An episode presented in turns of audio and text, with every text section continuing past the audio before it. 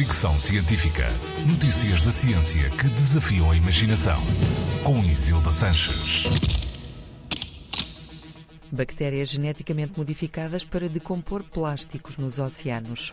Calcula-se que existam atualmente nos oceanos qualquer coisa como 171 trilhões de partículas de plástico. As juntas pesarão mais de 2 milhões de toneladas.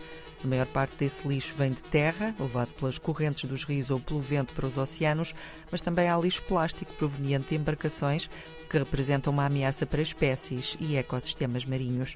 É urgente, pelo menos, minimizar o problema e a ciência tem estado em campo com vários estudos e projetos.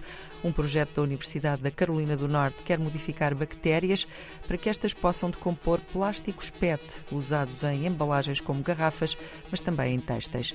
Foram duas as bactérias selecionadas pelos cientistas, a Vibrio natrigens e a Idionella sacaiensis. As modificações introduzidas permitiram que o PET fosse decomposto em água salgada a uma temperatura de 30 graus. Os resultados são promissores, mas ainda assim parecem existir alguns problemas, segundo os investigadores. Eles consideram que o ideal seria reutilizar os plásticos depois de decompostos, por exemplo. O estudo foi publicado no jornal Global Home of Chemical Engineers. Fricção Científica.